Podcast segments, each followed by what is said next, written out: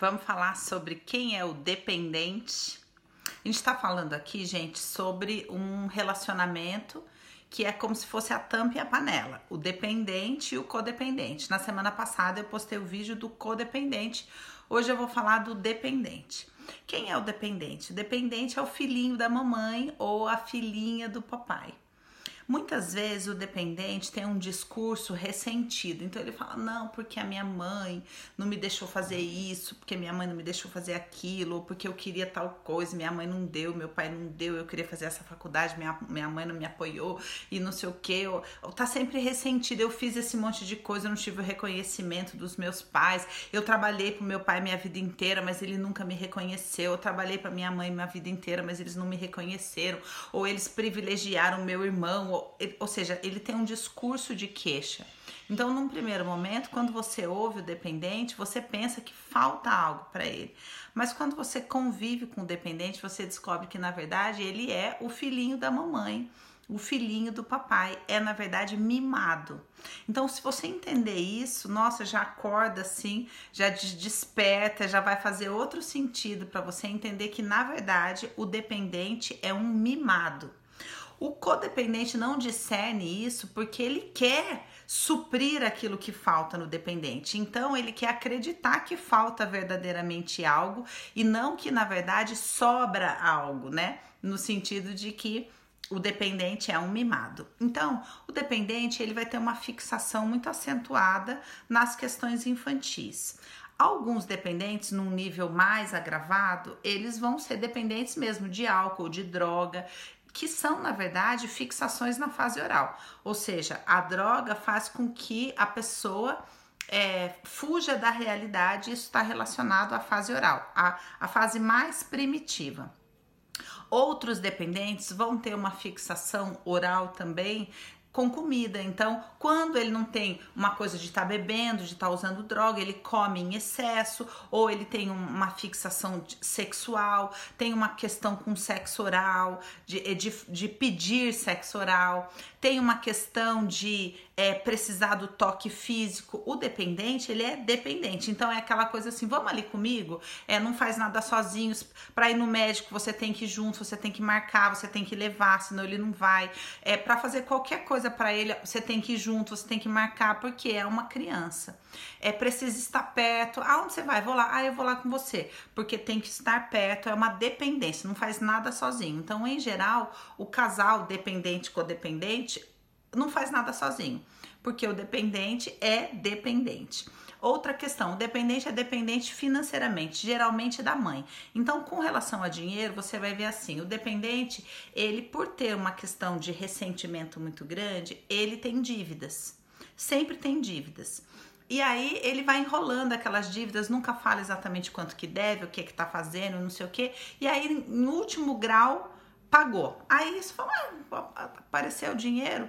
É, aí o dependente dá uma. É, aí você vai descobrir quem pagou? A mãe. Então, geralmente, a mãe ou o pai tá sempre cobrindo o, o dependente no último momento. E o codependente fica louco, porque fala, você tem que fazer alguma coisa da vida e tudo mais. Porque o codependente depende da dependência do dependente. Então, o codependente fica bravo que o dependente recorre à mãe porque na verdade o codependente quer, não, você tem que depender de mim, não da sua mãe. Então, geralmente, essa questão financeira, o dependente vai sempre dar um gato, o dependente vai pagar as contas sempre atrasado, por quê? Como ele, na verdade, acha que o mundo deve para ele, ele não gosta de pagar conta. Então, ele tem um mecanismo inconsciente de esquecer, esquece de pagar as contas, quando você vai ver, tá tudo embolado e olha, é uma enrolação gigante porque, na verdade, ele, no fundo, se ele pudesse, não pagava conta nenhuma, porque é o mundo que deve para ele. Ele não tem que pagar nada para ninguém. Outra questão importante do dependente é que ele geralmente fala, ah, é, ele, muitos relacionamentos, gente, eu já tratei tantas pessoas nessa situação que é o quê? O codependente vai lá e tem um negócio, então sei lá, tem uma empresa, aí começa a namorar o dependente. Aí o que, que a, a mulher codependente bem sucedida com o seu negócio tá lá com o seu carro? Aí o que acontece? Vem o dependente começa a dirigir o carro da codependente.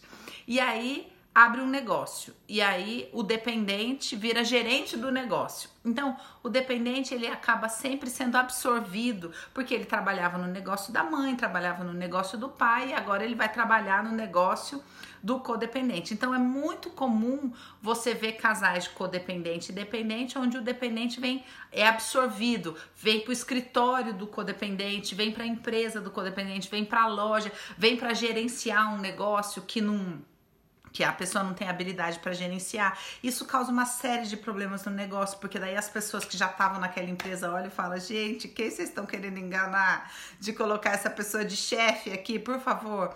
Mas o codependente é tão desesperado para querer mostrar que não, que o, o dependente está tá crescendo, que ele não percebe essas coisas e dá autonomia, dá cheque, dá cartão, dá carro, dá tudo na mão do dependente.